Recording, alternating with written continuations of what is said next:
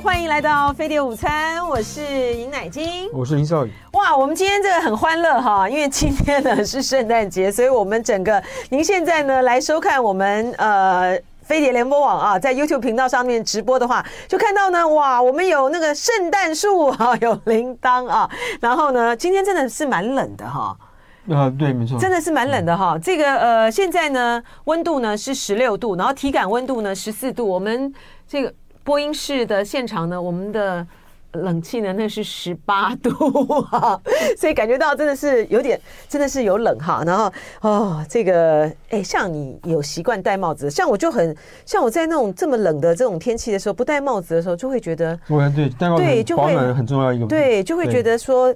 很风，就是那种冷风这样子，就觉得很很头痛哈的感觉。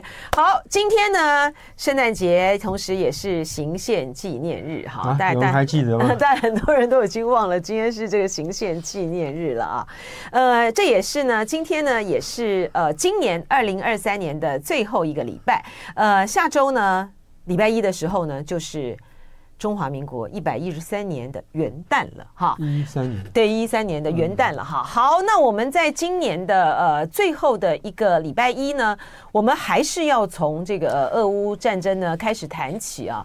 今年这一年呢，真的是一个就是战乱哈，而且突发的这种战争，一场这个俄乌战争呢，从二零二二年打到现在还没有还没有结束啊。然后以哈战争的爆发呢，就带给全球的一种很。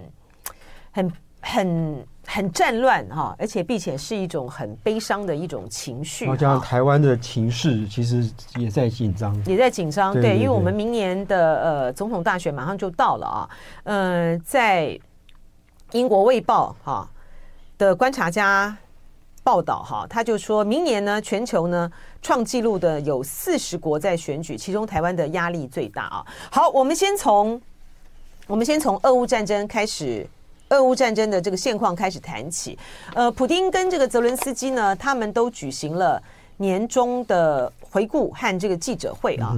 两个人呢，在这个记者会上呢，对于俄乌战争的这个进展呢，都重申了他们自己原来的立场啊。是。好，那先请这个呃，先请这个少宇呢来跟我们这个说明一下。呃，是呃，泽伦斯基在那个这个那个场合呢提到的这个六月夏季反攻的。是战果结果，结果他认为是他承认失败了，呃，反攻失败原因是因为弹药缺乏，然后缺乏空中优势。可是这两个因素呢，是从战争开始就一直持续到现在的。那这个这个问题呢，这个根本没有办法解决。他们现在弹药也不足，那这是一个这是一个这在作战上面是一个是一个大问题啊。另外问题呢是，呃，乌克兰的兵员也产生了问题。嗯。那么有一个报道说，这个他们可能这个第一。就从战争开始到现在，可能把刚上战开刚开始送上送上前线的这个士兵呢，几乎都要这个打光了。好惨！对，那就是那就是战对，就战争残酷。所以，那乌克兰要不要再继续动员一批人去这个打仗呢？他还没有宣布。可是呢，这个这件这个这个说法呢，跟这个传闻已经不仅传了很久，连这个乌克兰政府现在政府都都证实有这个计划，可是呢，还没有。还没有宣布，然后乌克兰还想要要要这个弹药啦，然后还想要这个一百一百架。一百万架。一百万架无人机，大大小小的无人机，然后这是这是这个乌乌克兰的那然后在这个这是乌克兰的这个计划，在这个作战的目标上面，呃乌克这个泽连斯基仍然强调说，我们寸土都不会让，说我一定要要回这个在在这个这个这个这个呃乌东。的地区都都要回到乌克兰怀抱才，他就是要回复在这个呃俄乌战争前哈，对，而且在更早之前的时候。呃，俄罗斯的实质占领的这个东部，他通通都都要把它给要要回来哈。呃，讲到这个动员的部分呢，现在真的是越来越困难。他们原本呢是计划说要在二零二四年要额外动员四十五万到五十万人哈、嗯，可是你怎么争？呃，就是你要在现在到海外的乌克兰的人要回来吗？能够争得到吗？所以这个就是这个泽伦斯基的这个困境了。对，乌克兰听说已经这个现在有有时候要抢要要要要。要要拉夫，要拉兵，甚至把三十几岁、四十几岁的，已经体力不是像青年那么好的人也拉上前线去了。嗯，所以这个是呃泽伦斯基呃乌克兰所面对到的这个状况啊。嗯、然后普丁呢，在他的年终回顾呃的记者会上呢，他也重申了哈他的这个战斗目标，他是说。呃，要解除武装和压制乌克兰的纳粹主义，是和平才有可能实现。意思就是说，意思就是说，我不仅仅是要把这个这个乌克兰，我认为这个乌克兰属于俄罗斯帝国的那些土地要回来而已，还要让你们境内那那些纳粹纳粹这个思想、纳粹主张的人全部都消灭掉。嗯，这是他从头到尾他一直一直讲的立场。但是就是说，虽然那个呃乌克兰还有呃，特别是普丁啊，表达的这个立场呢，似乎非常的强硬啊，没有退却。可是呢，《纽约时报》的有一篇的调查报道呢，却透露出说，其实普丁他已经做好准备了，准备要来和谈，准备要来谈了，哈。对。嗯，这个谈就是先要谈一个停火停火协议出来。他的停火协议的呃目标就是要划界，是不是？对，就是说他愿意跟跟乌克兰谈一个停火协议，然后呢，这个停火协议呢要满足它的两个条件。嗯，这两个条件是第一个，它能够宣称跟国内交代，呃，我打赢这场战争。嗯，那这是面子问题了。第二个第二个条件是它要限地划界，就说我现在跟乌克兰打到哪里，我就在这边画一条界。那这边是我已经占了你的土地，就是我的了。然后你没没有占你的，那你就是还是乌克兰的。嗯，那这两个条件呢，呃，至少在现地划界这个事情上面，乌克乌呃乌乌乌乌克兰泽伦斯基呢还是没有松口，他说绝对不可能答应这个条件。什么克里米亚，尤其是克米克里米亚这个重要的地方，他绝对不可能让给俄国的。嗯，那可是呢，普京呢，呃，想要谈。这个谈判这件事情呢，在过去几个月，从九月开始一直到现在呢，呃，经他透过种种不同的管道，都把这个消息、这个这个意图呢，传到了西方的国家的这个这个耳朵里面。那么西方国家目前为止呢，看不出来，呃，想对于普京的这个这个这个。这这个想法会会有会有什么样的反应？现在还看不出来。嗯，他这篇的调查报道描述的是什么样的一些的细节？嗯，呃，他就他就说，这个第一个是事实上，美国呢，这个前任参谋首长联席会议主席米利，在二零二二年九月这个秋天的时候，他就跟泽伦斯基提过，鼓励泽伦斯基说，在那个时候乌克兰。战争刚乌克兰乌俄战争刚刚开始，那时候乌克兰打得顺手的很。然后他说：“你现在已经穷尽了你这个用战争手段能够得到的这个这个结果。嗯，那么也许这个是一个好时机，让你去跟这个俄罗斯谈判。那时候这是得到你最能够把你的把你的这个国家利益最大化的时机。可是那时候泽连斯基不同意。”那因为是我打他顺手，我干嘛还要去跟你去谈？嗯，然后呢，那时候美国政府里面也有很多人不同意，嗯，因为他们觉得不能让俄罗斯就这样这个就这样折整脱钩，那这样子以后这个独裁者都可以这个仿效。那所以那个时候呢，这个这个这个这个谈判的提议就这样消失了。后来呢，俄罗斯这个仗呢越打越糟糕，一直到今年的六月，呃呃，乌克兰的这个秋秋季大反攻失败以后呢，然后对于这个这个普京来说呢。这尤其他早看到了几个对他有利的环境跟条件。第一个是呢，这个他第一个他战争打得越来越顺手了，这个这个大家都知道。第二个是呢，这个普里格金他这个叛变的事情也被他解决了。嗯，虽然普里格尼身亡了，对，对，身亡是后来的事情，对对，隔段时间事情。虽然呢，他这个这个对他来说是一个普里格金他叛变对他来说是个大耻辱，可是他忍住那一口气。他把这把他先把他供的好好的，后来再把他想办法解决，这也是个方法。嗯嗯。然后第三个是呢，他看到民调上这个他对俄国的老百姓的民调上显示说，俄国老百姓是支持这场战争的，然后呢，支持面是非常广大的，可是呢，支持的深度不够。意思就是说，这个老百姓支持支持这场战争，可是呢，他们不希望再打下去。嗯。这是这是普京的这个人马就对于这个民众的期待。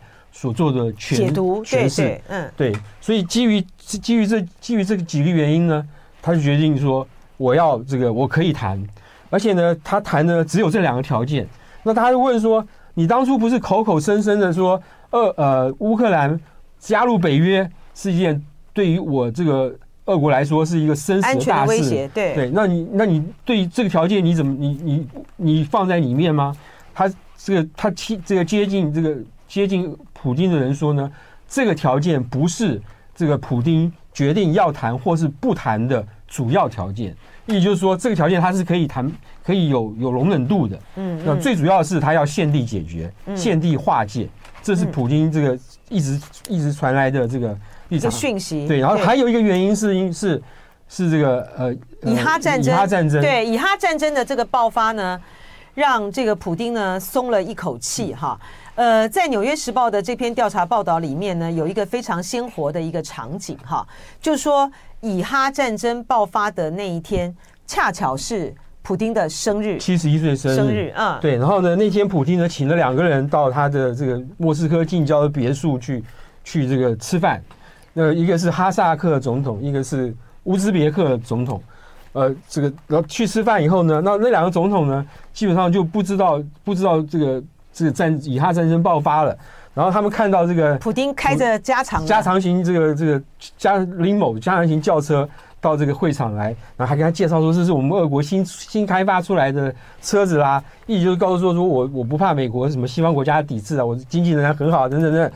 然后呢，这个两个人，然后这个两这三个人就聊天啊，在吃饭以前中饭以前就聊天啊。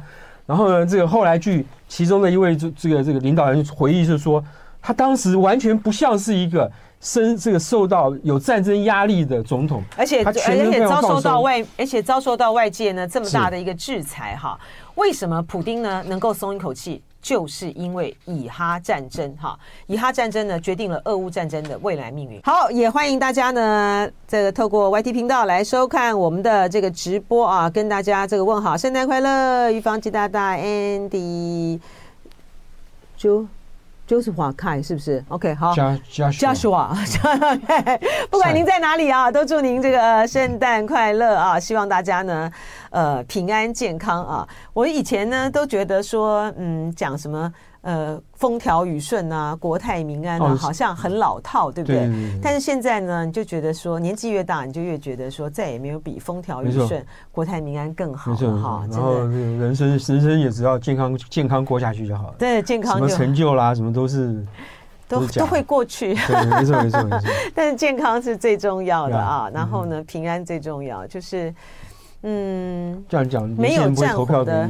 啊，年轻人不会投票给你，我不会啊，就是没有战火，哎，这么多地方在受这个战火的煎熬，嗯、然后还在呃，你看这个今一整年那种移民的问题啊，嗯、那个难民的问题啊，多么的严重，对，对不对？所以这个是啊，这真的是一个很很大的一个祈愿和祝福啊。所以说，你看像那个环球小姐啊，什么世界小姐，不都讲那个 World Peace 吗？嗯。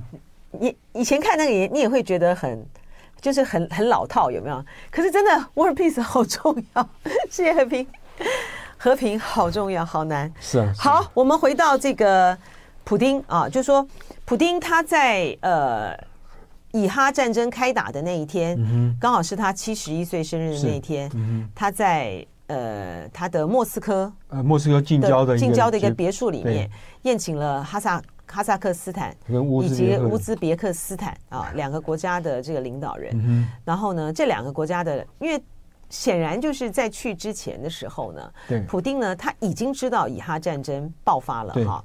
但是呢，这两位呃哈萨克斯坦、乌兹别克斯坦的这个领导人呢，他们并不知道，因为他们在别墅等。对，不，他们并不知道啊。所以呢，他们看到的普丁呢，是一个哇，非常的神采焕发。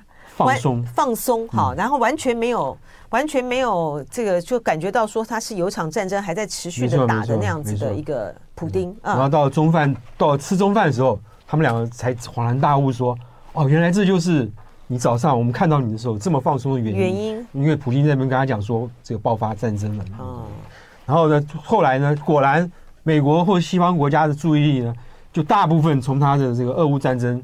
转移到以以哈中东地方去了。嗯，我觉得所以你前一阵子几乎没有什么俄乌战争的消息出来，虽然那边还在还在打仗，对。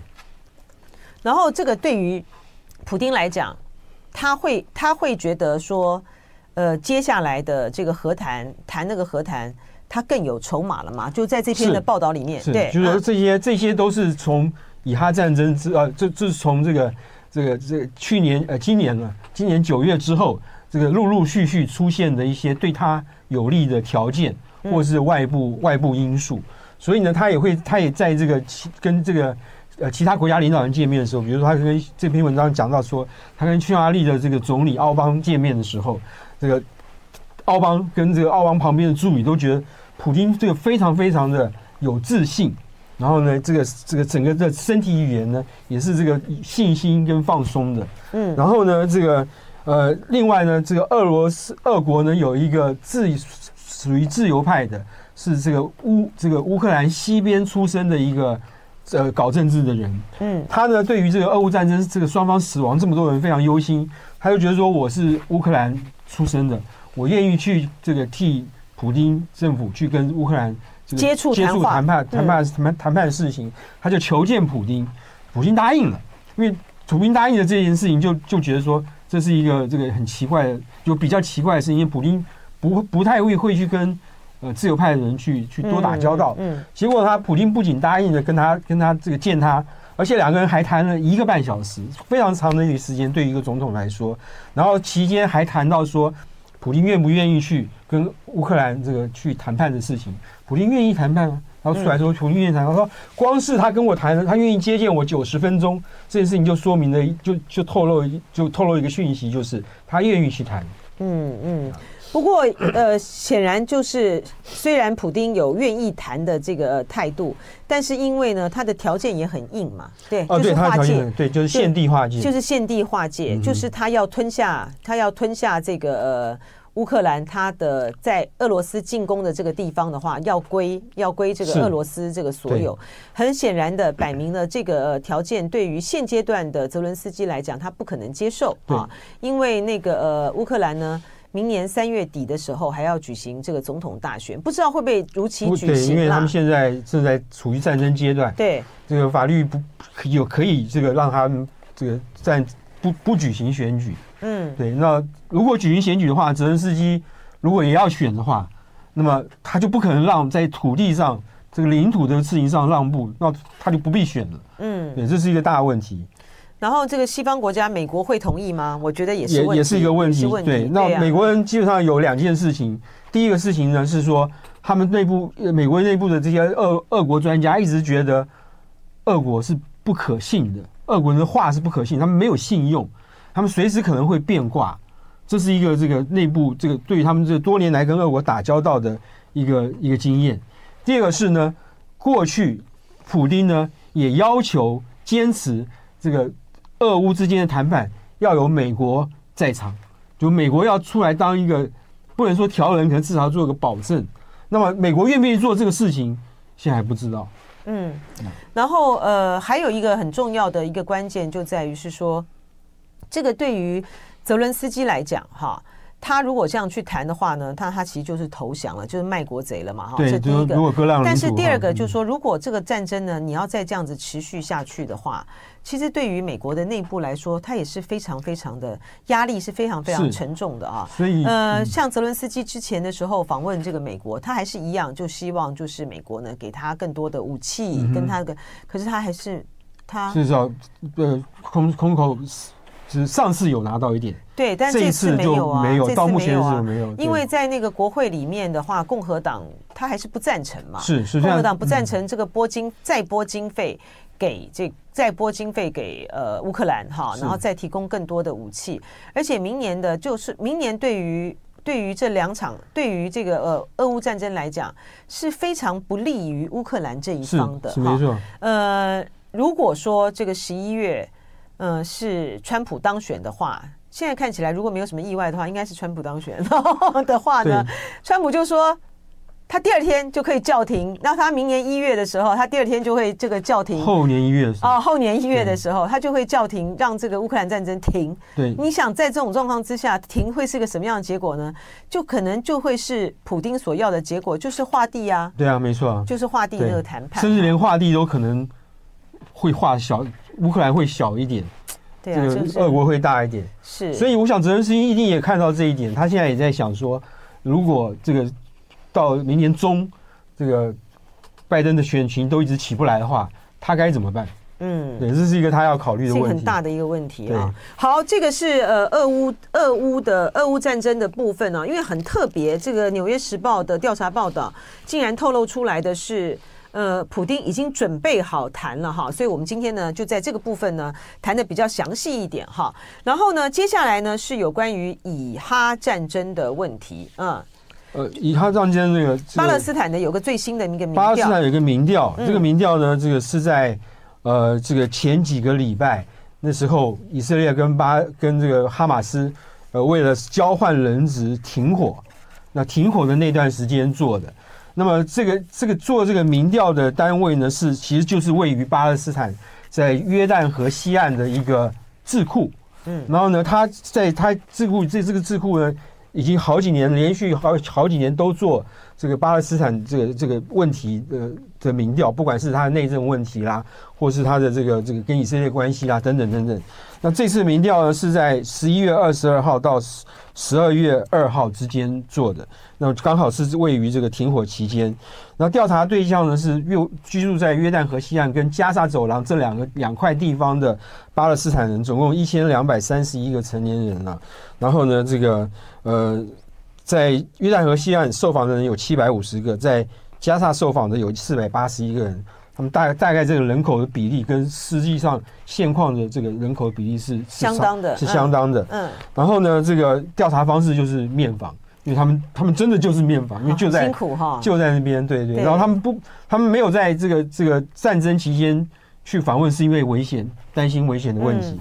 那我现在在这个，嗯，现在在这种动荡的时候，你也不可能通讯也都很多都断了，对，你怎么你也不可能做什么电话调查或什么，所以他这个，所以这个智库呢，就从十一月二十二号到十二月二号，用面访的方式呢，去访问了一千两百三十一位成人，是，然后他这个这个结论呢，这个结论很特别哈，呃，就是说巴勒斯坦的这个人民，他们反对哈马斯，没有这个不赞成，要只是要讲细一点，就是说。约旦河西岸的巴勒斯坦人，他们比较支持哈马斯这一次的决定，就是他们先去进攻，就攻打以色列。以色列，嗯。可是呢，加萨走廊的这个巴勒斯坦人呢，他们就比较不同意或者不赞同这个哈马斯的这个决定。那当然，因为他们后来对，没错，他们受到太严重了。是是。然后呢，另外一个呢，另外一个有趣的结论就是说，这个你支不支持？因为未来的这个中东这个巴勒斯坦的问题，可能还会要靠选举来来产生一个新的政府等等等等。那么他们就问这巴勒斯坦人说：“你支不你你支持这个哈马斯这个这个这个？他们不能叫不能叫政党，叫一个政治组政治团体。然后在未来出来执政啊，或者是在选举的时候，你会不会投他一票啊？结果不到百分之五十的这个巴勒斯坦人，去包括综合。呃，约旦河西岸跟加沙州加萨走廊的巴勒斯坦人不不会在投票的时候去支持哈马斯。嗯嗯，对。不过另外一方面呢，因为当地呢有五个到六个政治组织都可以这个届时都可以参政，那么到时候合纵联合也有可合纵连横也有可能让哈马斯变成一个联合政府的形式出来。这这这到时候可能会选举会这会是这个结果。嗯嗯，不过这个事情还早，因为现在战争都还没有结束。对，是。对，不过可以看得出来，就是说，呃，加沙走廊的人，第一，他受到非常严重的伤害，所以他对于西方国家跟以色列，他们就觉得说你是道德的这个这个伪君子。嗯，这个我们这边受伤受伤受受伤这么多，也是一个也是一个问题。第二是他们对哈马斯呢也没有什么太大的好感，然后他认为的确不错，这个这一次呢的确。也许如果说你认为有动武的理由的话，那么这可能是第一个，他们被这个以色列屯垦居民给欺负；第二是对于巴解这个自治现在的巴巴斯主持的这个自治政府呢，这个失望到底。所以这两个这两个事情呢，是让他们感觉到挫折最深的。嗯，对。这个呃，傅里曼呢提了一个说。呃，有一篇文章了，他觉得就是说，这已经到了这个时候，就是说，嗯，美国要给这个、呃、以色列呢一些比较 tough love。对，就说你我你跟对你跟以色列好没有问题，可是呢，你不能事事呢这个看他有做了一些这个欲举的事情，你不能只是拉拉他的袖子，叫 nudge 推进推他一下，提醒他说不要做，这样是没有用的，因为已经证明了你你怎么样去劝纳坦雅胡，怎么样去这个规劝他都没有用，因为他要的他要的是他他现在是他的自己的政治生命跟这个他的人生人他会不会去坐牢这件事情，就是关系他最重要的事情，所以他只能为他他为他他的私利着想，就是这么回事。那美国呢？你应该你应该这个去这个给这个。以色列政府严厉的严厉的警告，叫 tough love，嗯，对。然后呢，呃，他呃，傅里曼呢，就有一些有一些建议啊。他说呢，他说呢，有他有一个建议，有一个建议，其中最好玩的就是，他认为呢，这个美这个以色列呢，现在呢就应该全部撤军，全部把军队呢从加沙走廊全部都撤出来，然后呢，那么就把加沙走廊。这个丢还给哈马斯去管，因为本来就是哈马斯在经营的。然后呢，你里面所有的重建啊，什么都以色列都不管，你只要把这个这个加沙走廊那一块这个跟以色列的这个界限顾好就好了。然后呢，这个烂摊子是你起的头，然后所以你哈马斯，请你去去搞这个重建，对，去搞这个去整理这个烂摊子。那么他认为呢，根据他在中东采访那么多年经验，他认为他们在第一天呢，刚开始的时候呢。老百姓都会觉得哇，哈马斯这个把我们这个把我们的这个应该享有的土地的权益都都都找都找回来了，很棒很棒。到过隔没有几天呢，老百姓就抱怨说：“你的重建，你的重建该怎么办？我们这些我们房屋什么学校啊什么都没有，你哈马斯怎么办？哈马斯不可能会有那么多的经费什么等等等去去做好重建的事情。”嗯，对啊，对。所以这个，所以他的他的提议是，他的提议基本上是个空话啊。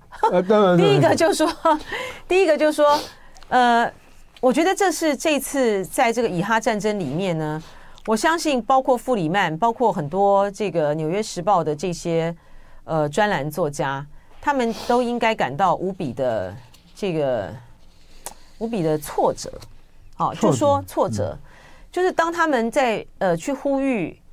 拜登政府应该要对要对这个呃纳坦雅胡施行强硬强硬手段，而且要全面停火的时候，他们知道他们讲这个话没有办法起作用。就说为什么这个拜登呢，在这件事情上面，他依然还是在这中，他还他依然还是在呃，我要必须得到以色列的这个呃犹太人的这个支持。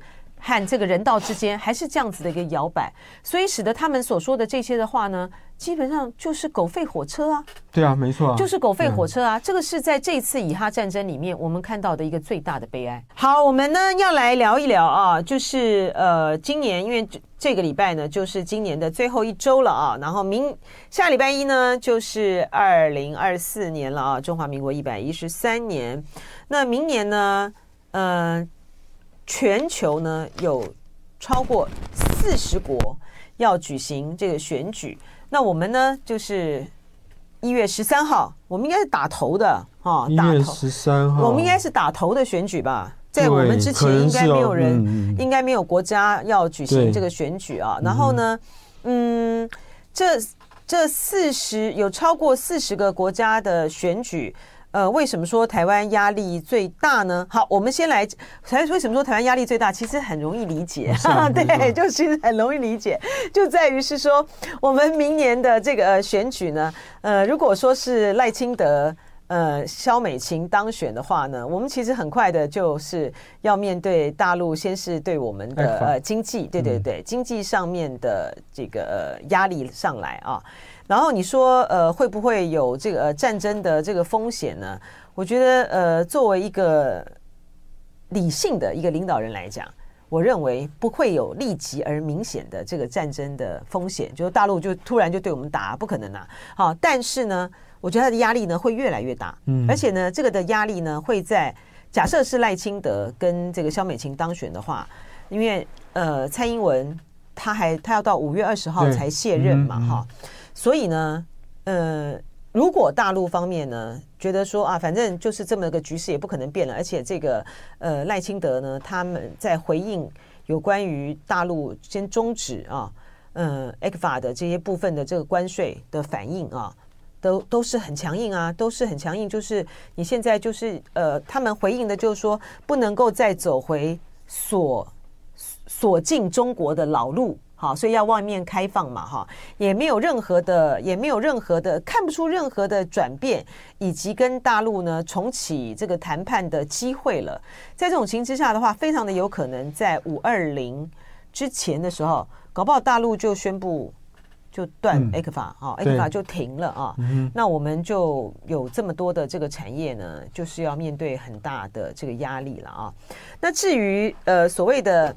战争的风险的压力的话呢，呃，那就要看，就是在假设是他们这个当选的话，赖清德、萧美琴当选的话，呃，习近平在二零二七年的他要迈向这个第四任的之前的时候，会不会有国际的这个因素，或者说台湾内部的这个因素，让他采取一些比较高强度的军事威吓？啊，应该是这样子吧？是，没错，对不对？应该是这样子啊。习近平现在忙，现在这一在这个当头，他正忙着经济的问题，经济的问题，中国大陆经济的问题，他似乎是是是很沉重的啦，对对，压力是很大的啦，他要解决很多的问题，所以说这个呃，当然是希望说你的内部的这个局势，就两岸的这个因这个局势这种稳定下来的话，那他就大家就大家就日子好过一点嘛，就不用在那边。搞来搞去啊，然后然后一天到晚那个一天到晚一会儿又是经济上面，一会儿又是军事上面的。对，那问题是你从赖清德处理他那个万里的房子，这那个那个新那种处理的方式看来，他是一个很顽固执的人，非常固执。对，他是一个固执的人。那碰到那种更大的原则问题，他会不会这个折扇？他就更不会，他就更不会不会退了啦。哈。那个陈水扁。在当选的时候，不是讲这个四不一没有吗？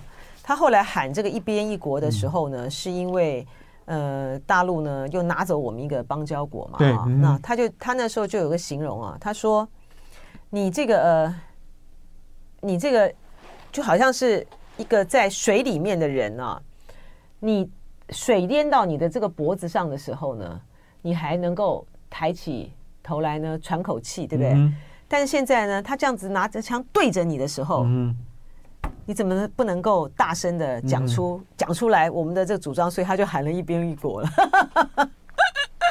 所以就不知道这个赖清德他承受一个呃一个真正摆明的是违建的这个压力呢，就哭了 啊，然后不拆，然后就不拆不拆呢，又一直很顽固的到现在，所以他在面对压力会有什么样的反应啊？或者好。先哭吗？先哭，对。然后要怎样？所以这是伤脑筋啊！哈。对，可是后来，对，可是后来陈水扁还是硬把那个一边一国给吞回去了。那我记得小布希教训他一顿嘛，对不对？他没有吞，他没有吞回去，他是当着这个温家宝的面，在全世界的面前呢修理这个陈水扁。可是他为了要他的连任，他还是继续搞那个啊，OK，他还是继续搞那个呃什么入联公投啊或什么。我就觉得这次的这个选举呢，我们这个好有很很有那种复古的感觉啊，就是赖清德他的这个打法呢，就好像是回到那个二零零八年的那个打法。二零零二零零八年，就是谢长廷在跟这个马英九的那种打的时候，呃，你撇开那个陈水扁的这个贪腐呢，太严重了哈，是造成他们下台的一个很重要的一个因素。那个时候在打的时候，不就是谢长廷他们就在喊什么啊？如果说是两岸这，哎，我们那时候还没三通哎，大家现在都已经忘了吗？我们是到二零零八年才大三通的。那个时候就说啊，不能啊，不能够这个呃直航啊，会有这个木马屠城记啊，两岸不能够这个经贸开放啊，那就完蛋啦。然后就砸波锤波钢，砸波盖波昂，那边去卧龙岗。好，对，你有没有觉得？哎，我们已经中间已经经过 陈马英九执政的八年，然后再加上蔡英文执政的已经快八年了，已经十六年了。哎，怎么现在又要回头去打那个？这蛮悲哀的，这蛮很悲剧，你知道吗？他们这个政治人物仍然相信这个这样子的说辞是有效的。对。然后呢，他们也看到，的确在某些地方是有效的。对，就是因为这样子，然后就说那个国际的格局已经都变动这么大了哈。然后真的是讲白了，如果说不是因为，如果不是因为这个中美竞争的话哈，然后这个大陆中美竞争，然后这个大陆呢对台湾在过去的这一段时间以来，因为美国，因为美国方面的他们的，你看不管是通过什么国防授权法啦，嗯、什么宽关系法啦，他们一其实是美国他一再的再去掏空这个一个中国的内。这个内涵啊，对啊，啊对，所以大陆呢对台湾的那种呃军事的威吓呢越越来越强，是。啊，然后呢搞到呢这个台积电呢呃变成是真的是我觉得台积电被绑架的，嗯、台积电被这个被这个呃美国绑架了，就是要把这个这么对于台湾这么重要的珍贵的这个呃半导体呢，硬是要它到这个这到美国去，除了美国绑架，当然是台湾也这个不顺手就。也没有什么，就是送给对，就就就拿就同意啦。对啊，就送给他们啦。啊、所以说呢，这个呃一一两个这样子的整个的局势，这个冲冲击下来的时候，台湾的地位的重要的凸显，其实正是因为这样的交互的因素来影响啊。然后呢，走到那个呃走到现在呢，呃，明年呢，我们到底是要走回，我们到底是要走回一个走回一个两边这个老死不相往来。然后一天到晚这边吵吵吵吵吵，我觉得的道路还是要往，到时候会更紧张吧？不是，我是说现在这今年的选举不就是这样吗？哦，对啊。可是你说还有很多的年轻人也很买，也还也还是买买这一套这种是啊是啊这种捍卫主权论啊。是啊，没错。这是。那如果明年呃大家在年终的时候看到拜登是这个起不来了，对，川普极有可能当选，当选机会比现在还大的时候。那你觉得这一这个台湾已经宣誓就职的这个新的政府，嗯，会用什么会怎么样去评估这件事情？然后会在下半年会做什么事情？对啊，会做什么事呢？宣布独立吗？哦，不可能啊！我觉得在这，我觉得在这个呃，假设啦是赖清德当选的话，在他的第一年的任期内，他不敢的啦，嗯，他不敢的啦。但是问题是说，川普跟他，问题是说，川普说，我不管台湾的事情。台湾是一个什么比肩大的国家，跟我们美美国利益没有关系。对，这个是这个是可能的，啊，对啊，这是可能的，啊，就是川普不会派一兵一卒来捍卫台湾，甚至不会不会不会送不会怎么用其他的方式来援助你。而且他这个他也讲得很白啊，他他这个上来之后，他就要退出 IPEF 啦。对啊，是啊，对不对？啊，啊，印太那框架，嗯，然后我们。如果是赖清德当选的话，你你第一个哈，反正 A 克法有可能断了哈。然后呢，第二个呢，你你什么时候要去加入 CPTPP CPTPP 啊？也不知道，遥遥无期啊。那我们更不可能加入这个 RCEP 了。嗯。所以其实呃，如果他们当选，其实才真的是把台湾呢呃锁在 锁在这个台澎金马这个里面呢，其实是很困难。我们的这个产业各方面来讲，其实是很困难。不过这个还是要要看要那个要还是就是选民的这个决定了哈。你知道，在这个很多的这个媒体的这个评论上面的时候呢，他虽然说台湾的像这个《卫报》的底下的观察家报道，他虽然是在讲说这个台湾的这个压力最大，因为摆明的就是如此嘛哈。可是呢，他们在这个不管是智库的评析或报道里面呢，他们对于一个对于一个如果是侯友谊、赵少康，如果是侯康配当选的话，是不是带有着一种更倾向于中国的这个东西，也还是表示了焦虑啊？是啊，没错，对，没错，也还是表示了焦虑。这个就反映了什么？反映了就是说，美国他对于台湾的这场选举，他其实最焦虑的是他，呃，最焦虑的是美国哈。就是说，如果说是呃，如果说是嗯，侯友宜跟赵少康当选的话。其实根本不需要担心，对，不根本不需要担心他们什么倾向，什么中国或什么的。你记不记得上礼拜，反而是把局势稳定下来了。对，上礼拜我们讲的任雪莉那个看法，他们他对于两种情况，他都美国都有焦虑。对，一方面是担心呃某一方突然去这个投投这个对中共投怀送抱，嗯，另外一方面是突然另外一方突然的这个跟这个中中共彻底切割，嗯嗯，对他们他们的焦虑也在啊。对，就是在这两边啊，对啊，对啊，就在这两两，所以说其实现在最焦虑的是美国，然后呢，这个现在呢也在睁大眼睛看的呢是中国，然后呢，台湾的这个民众要做什么样的选择呢？我们其实也很错啊。其实是侯侯康沛怎么可能会去报？怎么会怎么怎么会投靠中共呢？对啊，我觉得这个这种很简单的这个逻辑，可是可是问题是说在选举的这个过程就要把你打成这个，对他很容易被操作了哈。然后呢，呃，明年呢超过的四十国的这个选举，当然最重要的就是美国总统大选了哈。然后这个俄罗斯的选举呢，其实毫无悬念的啊。对，那就肯定是肯定是普丁了，而且他很快哎，他们三月十七号就要举行这个总统举行总统选举了。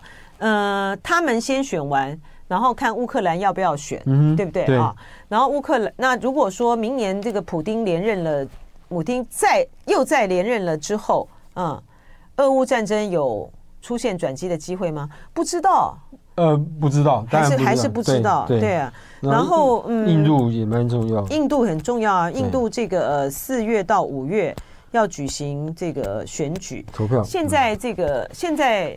呃，印度总理这个莫迪，他很为了国内的这些物价呀、洋葱的价格，其实很头痛。对，嗯，对。可是他最大他的大问题在于他的这个就是接近独裁的，嗯，这个治理风格，嗯，对。所以这是一个他这是一个美国现在是因为为了他那个印太政策着想，他所以他不会去理会这个事情。嗯，对。然后欧盟的选举也很重要。欧盟是选欧洲议会议员，嗯，所以要选七百二十名，这是一个大议会，嗯。那么呃，很多欧洲现在很多国家都这个兴起了一些右翼右翼的这个政党，嗯。那这些人呢，能够集合起来，能够拿多少票，这是这个这个欧洲议会选举的一个最大的看点。嗯，而且这个看点，这个这一点都不轻松的看点。那不不轻松，不轻松。对，如果说这个右翼能够在这个个欧洲议会里面呢，呃，拿起了一个其实关键的关键的这个席次的话，它这个对于整个这个欧洲的走向的路线，对对不对？包括难民的政策、移民的政策这些，都会产生还蛮呀。欧洲执委会就会被受到更多的掣肘，它行政单位就受到更多的掣肘，这是一个麻烦的问题。嗯，呀，嗯。对，因为这个时间的关系哈，我们今天呢就跟大家呢就分析到这边啊，呃，下下个礼拜呢就是一月一号了，我们会呃播出呢前副院长的这个访问，是哈，好，非常跟先跟大家，那林少学先跟大家说圣诞快乐喽，就爱点你 U。